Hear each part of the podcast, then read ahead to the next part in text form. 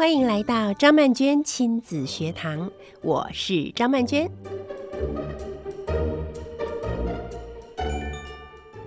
这是我和亲子天下合作的特别节目，总共有四集。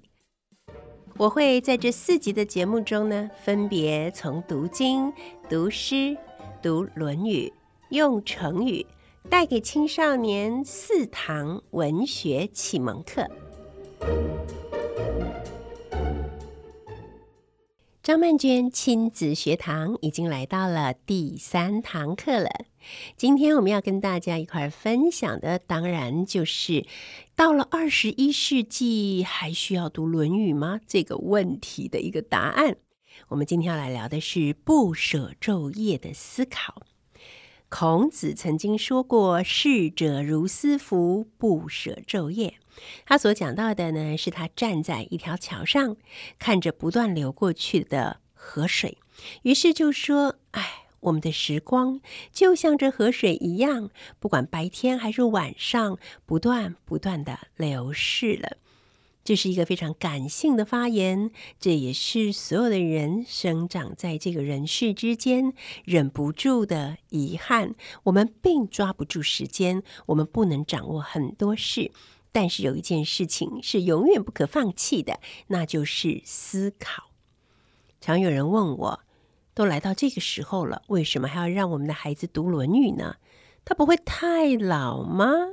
真的，常常有小孩跟我说：“老师，孔子是不是太老了？”我说：“对，孔子真的很老，可是他说出来的话很新。”就算是到了现在，还是很有用的，因为他不断的在思考，不断的在体悟，他所触碰到的，他所讨论的，都是恒久不变的人性。在古代中国的哲学思考系统中，其实有很多不同的门派，除了儒家思想之外，还有法家、墨家，还有道家，这么多不同的。思考体系之中，儒家思想却是最亲切也最容易实行的，同时它也是最快能够令社会进入一种和谐、安定、稳固状态的一种思想。从专制的君主时代，到我的一票选总统的民主时代，这一部书虽然薄薄的，可是却有人说。半部《论语》治天下，哎，还用不到一部呢，半部《论语》就可以了。它是可以治理天下的《论语》，它是帮助我们个人修养的《论语》，它是认真的谈人际关系的《论语》，它甚至于也是亲子教育的《论语》。《论语》能够谈的东西非常的多，而我们能够体会的其实却很少。所以今天呢，就让我整理出《论语》教我们的十件事，跟大家一块儿分享吧。有人说，孔子的中心思想其实就是仁，就是仁爱的仁。我们来看看“仁爱”的“仁”这个字怎么写呀？左边是一个人字部，右边是一二三四的二。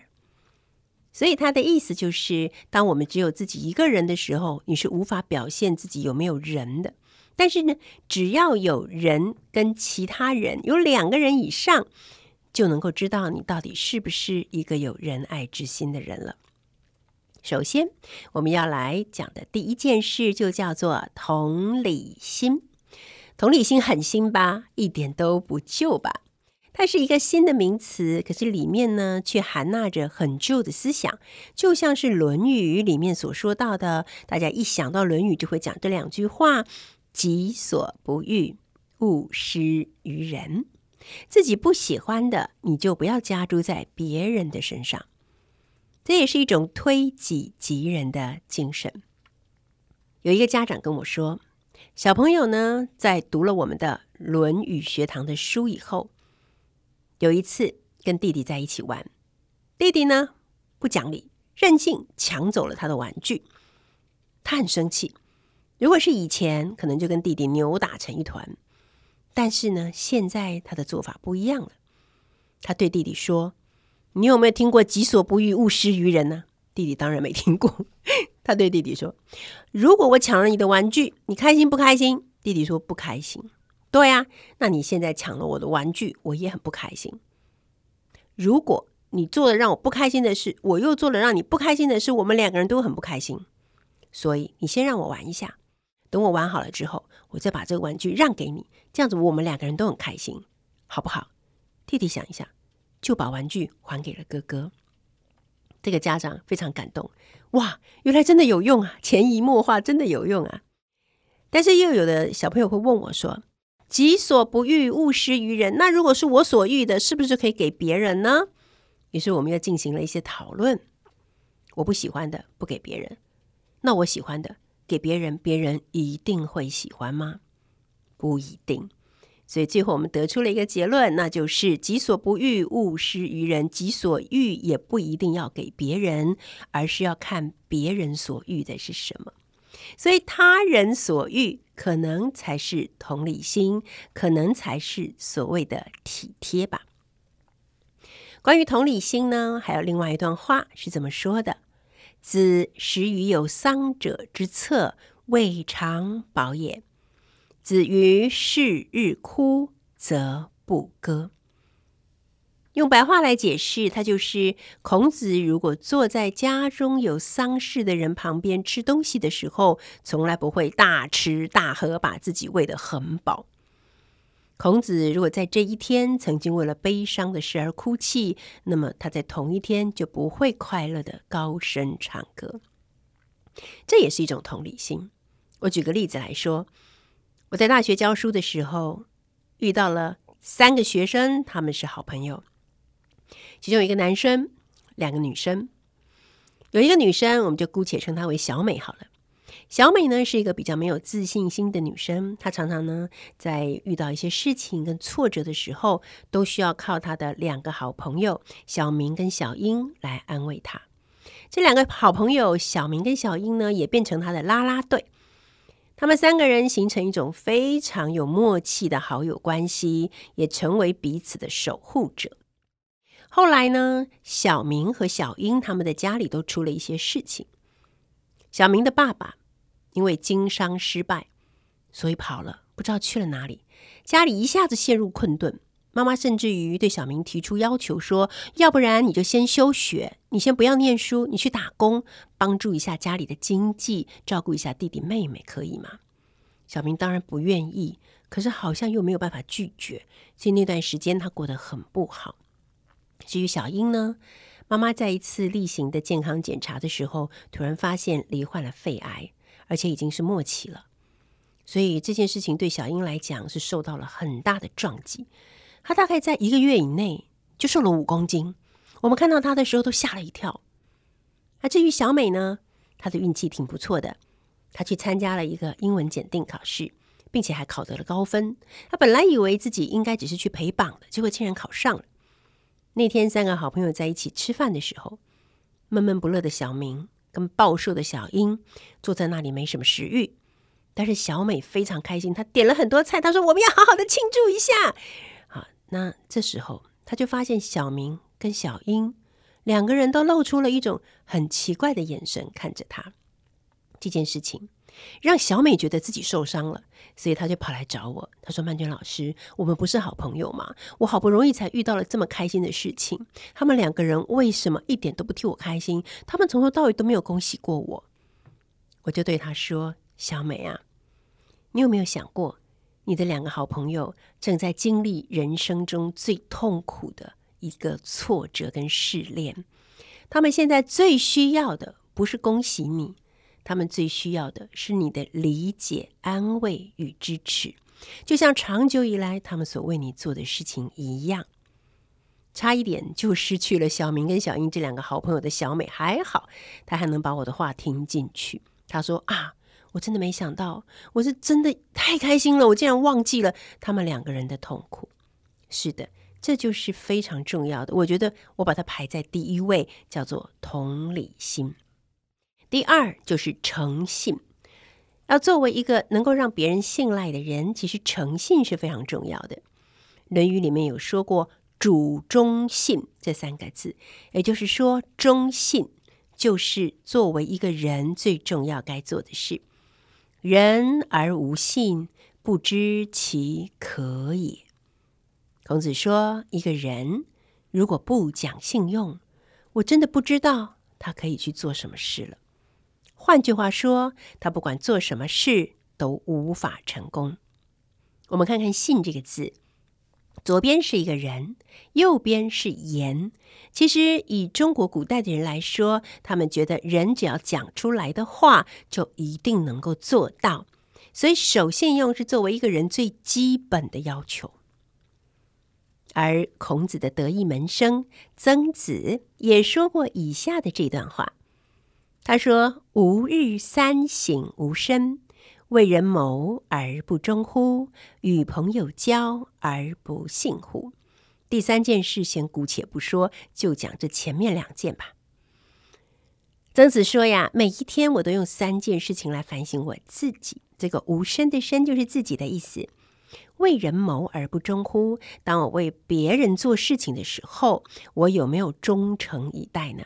我们看一下“中”这个字，它的上半部是一个中间的“中”，下半部是一个“心”。也就是说，你有没有把心放在中间，不偏不倚，把朋友交代你的事做好呢？与朋友交而不信乎？跟朋友相交的时候，你是不是常常言而无信呢？你能不能够成为一个被信赖的人呢？你出现的时候，别人看到你会不会觉得很有安全感呢？诚信确实是非常重要的。我们看过很多成功的企业家，我们会发现，如果你去读他的传记，他就是在别人无法坚持的时候坚持下去，在别人退缩的时候呢，他却信守承诺，一直努力的做到最后，所以他才能够成功。第三点，我们要来谈的是判断力。有一段话是这么说的：“可与言。”而不与之言，失人；不可与言而与之言，失言。智者不失人，亦不失言。什么意思呢？就是有时候呢，你应该要说的话，你却不说，那么你就会失人，就是失去朋友。好，就是并不是所有的人都只想听好听的话，都只想成为国王的新衣里面的那个国王。总是会有人在一些必要的时刻需要你三言两语的去点拨他，但如果你不说，你就会失去这个朋友。不可与言而与之言，失言的意思是什么呢？有一些人，比方说古代的一些国君，他就是刚愎自用，他就是不想要听别人告诉他的一些真话，而你却说了，这就是你的失言，就是你的言语上面有失。那么你是否能够判断，在什么情况下，对着什么人说什么话才是恰当的呢？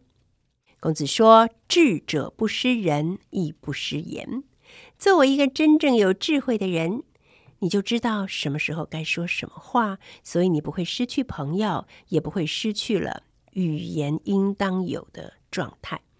所以判断力是需要学习的。只要我们能够拥有判断力，那么在我们不管是做事还是做人，与朋友相交上面，应该都会更加的顺利吧。接下来第四点。我把它称之为共好。我们从小到大所希望的都是我是第一名，我的表现最好，我的分数最高，大家觉得我最厉害。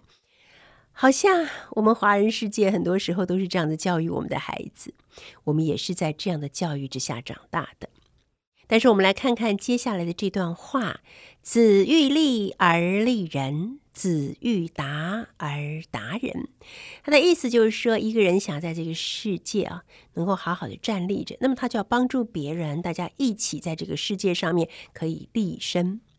如果一个人想要走到他想要去的那个目的地，那么他就可以帮助别人，让别人也一起走向那个目的地。我想举一个自己生活里面遇见的例子来说，当年呢，我考上了硕士班的研究所。我去念硕士班的时候呢，就听到了很多学长姐给我的建议。他说，这是一个非常激烈竞争的环境，所以当你啊准备要写一份报告的时候，你到图书馆里面去找那个报告，找那个资料。你找到资料的时候呢，你就赶快把它抄下来，然后你就不要让其他的同学看到这个资料，否则你也看到资料，别人也看到这个资料，谁的分数会拿得高就说不定了。所以为了自己，你就要把那个资料藏起来，或者把它撕掉。真的，那是一个在还没有网络的时代。很多研究生每天过着这种叠对叠的生活，所以我有时候到图书馆去，就会看到一些很珍贵的资料已经被撕掉了。我就想啊，应该就是这么回事吧。当我在念研究所的时候，我就跟班上的同学开会，我就跟他们讲了这件事情。我说，我觉得念研究所已经是一件很不容易的事情了，如果还要加上这么多的明争暗斗、尔虞我诈，那不是人间地狱吗？我们不可以更快乐的学习吗？所以我的建议就是。以后，当我们在找资料的时候，千万不要把这个资料占为己有之后让它销声匿迹。相反的，我们应该做的事情是：如果我在找资料的同时，我看到哎，好像跟我朋友的资料有关，我们可以把它记下来，告诉朋友。你知道的，大家互相帮助，一定能够更快达到目标。就像是我以前读过的一个故事：有一天，上帝带着一个人去到了天堂。在天堂呢，有一张很大的桌子，而且每个人都有很长的筷子。其实我们没有办法很顺利的把这个筷子呢伸到菜肴上面，并且还把它伸进自己的嘴里去吃。可是天堂的人是怎么做的呢？他们会把筷子夹了食物之后喂给对面的人吃。于是所有的人都吃饱了，而且借由这样的互相帮助，大家都很快乐。那地狱是什么呢？同样的桌子，同样的筷子，大家为了要把食物送进嘴里去，你戳到我，我戳到你，大打出手，最后把整个桌子都掀翻了，谁也吃不到，这就是地狱。君子成人之美，不成人之恶。很多事情，成功不必在我。如果说我在帮助别人的时候能够让别人成功，我觉得这也是一件好事。但是，我绝对不会帮助别人，让别人去做不该做的事。我有时候会把这样的两句话呢，拿来跟我的学生们讨论，跟我的孩子们讨论。我说：“你们有没有想过霸凌是怎么一回事啊？其实霸凌不就是成人之恶吗？一个人欺负另外一个人，还无法达到一个可怕的霸凌，但是一群人欺负一个人，这才是可怕的霸凌，那就是所谓的成人之恶。”其实你心里也许知道这样做不妥当、不应该，但你还是做了。或许是迫于同侪的压力，或许是希望自己能够跟别人融在一起。总而言之，君子成人之美，不成人之恶，是每个孩子都应该学习的。第五点就是交朋友这件事情。司马牛有一个不太好的哥哥，他们两个人兄弟不和。司马牛很痛苦，就说：“别人都有兄弟，怎么我就没有呢？”他的师兄弟子夏很会安慰人，对他说：“君子敬而无失，与人恭而有礼，四海之内皆兄弟也。”作为一个君子，你做每件事情都能够保持着一个警觉性，并且不要犯错。你跟别人相处的时候，发自内心的对别人恭敬而有礼貌。那么，放眼四海五湖，所有的人都有可能。跟你像兄弟一样的变成好朋友，这不是一件很棒的事吗？何必一定要从兄弟手足之中寻求知己或是好朋友呢？第六点就是定立目标。《论语》里面说：“知之者不如好之者，好之者不如乐之者。”你懂，你会这个东西，不如你喜欢这个东西。你喜欢这个东西，不如你在做这件事情的时候乐在其中。不管是学习还是工作，其实都是一样的。我们如果可以找到我们自己喜欢并且能够发挥我们的长才的学习或者是工作，就好好的去做它，并且每一天都会觉得从中获得了很大的快乐。第七，我们要谈的就叫做坦荡。坦荡是一种气度。孔子说：“君子坦荡荡，小人长戚戚。”坦荡荡和长戚戚都是一种心理状态。坦荡荡的意思呢，就是作为一个人，坦率，不拘泥，也不会每天疑神疑鬼，觉得别人是不是在批评我，别人是不是在骂我，我是不是还有什么事情做得别人不满意？如果每天这样想，就叫做长戚戚。看到两个人聚在一起，小声的讲话，就会想：哎呀，他该不会是在批评我吧？他们会不会想陷害我呀？如果作为这样的人，每天的生活有多么的痛苦呢？我所以很喜欢跟孩子们说，我们不是要很辛苦、很痛苦的做君子，我们是要很快乐的做君子。因为作为一个君子，你很清楚的知道，你没有做亏心事，你没有陷害别人，你没有做过什么，嗯，该做而没有做好的事，所以你的内心就是一片光明坦荡。作为小人呢，每天提心吊胆的，那有什么好？接下来第八就是友爱，君子和而不同，小人同而不和。什么是君子啊？孔子最常喜欢讲的就是君子，同时呢又要讲一个对照组，那就是小人。感觉起来，孔子对于君子是非常推崇的，而且他也很希望自己能够成为一个君子。君子与君子成为朋友的时候，就算大家的理念不同。价值观不一样，目标也不一样，但是还是可以和平相处，彼此尊重。所以，其实我们在谈的是友爱，我们在谈的也是尊重。至于小人呢，就不一样了。可能他们的价值观是一样的，他们的人生目标也是一样的，甚至于他们的爱好都是一样的。可是他们就是忍不住要你戳我，我戳你，我坑你，你坑我。好像非要斗争，非要彼此弄得对方很不舒服，非要找出对方的缺点，然后从背后捅他一刀，才会觉得开心。这样的人生到底有什么意思呢？第九点，我们要来谈到的叫做修养。什么是修养呢？在孔子的三千个子弟之中，最有成就的有七十二个人，就是所谓的七十二贤人。哎，不是七十二烈士哦，是七十二贤人。这七十二个贤人呢，在各个领域里面都有非常好的发展。也许是做官，也许是写了书，也许是成为很棒的老师。在这么多的学生里面，只有一个没有做官，也没有写书，而且很早就过世了。他的名字叫做颜回，又叫做颜渊。奇妙的事情是呢，他却是孔子的偶像。哎。文君老师，你是不是说错了？孔子是他的偶像吧？哦，不不不，他是孔子的偶像。孔子超级喜欢并且敬爱这个学生，因为他觉得这个学生能做到的事啊，很多是自己做不到的。在他对于颜回的评价里面呢，最重要的两句话就是“不迁怒，不贰过”。说起来好简单，做起来非常难。什么叫做迁怒呢？就是把怒气发泄到无辜的第三个人身上，这种事情是属于情绪管理。在我们的 EQ 情绪管理上，如果做不好，就常常忍不住会这样做。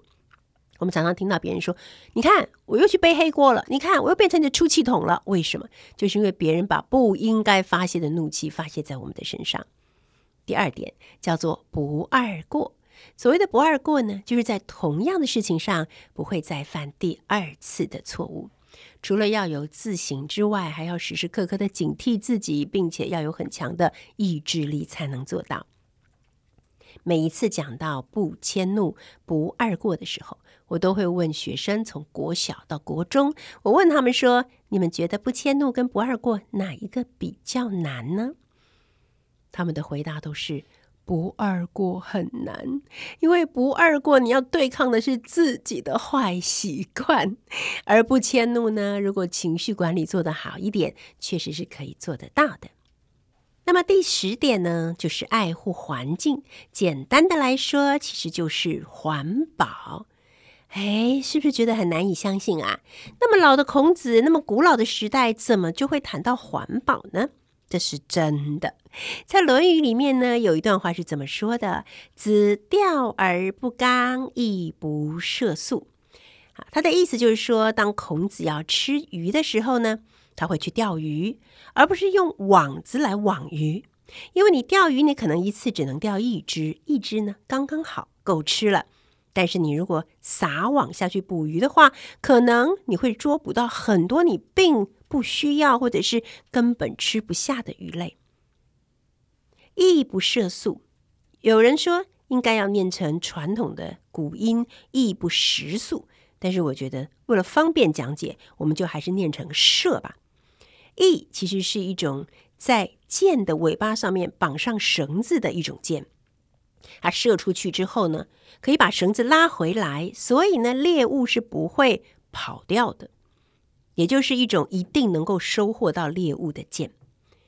这种箭呢，孔子说：“我不会拿着它在晚上进入森林里面去射那些正在休息的鸟雀。”哎，这种做法真的挺君子的啊，也挺环保的。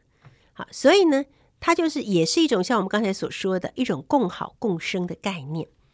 在爱护环境这件事情上面，《论语》竟然也有讲到，是不是很出乎大家的意料之外呢？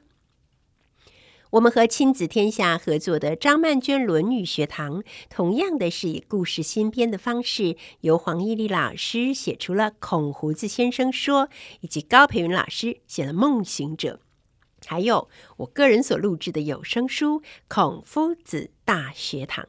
希望大家可以在一种比较没有负担的，而且又是很现代化思维的情况之下，一起来学习《论语》。不管是对于我们成年人来说，还是对于正在成长的孩子们来说，应该都能带来许多的启发与影响。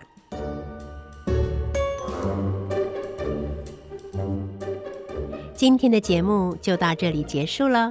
如果您想要了解更多，张曼娟亲子学堂，您可以参考我们节目的资讯栏连结。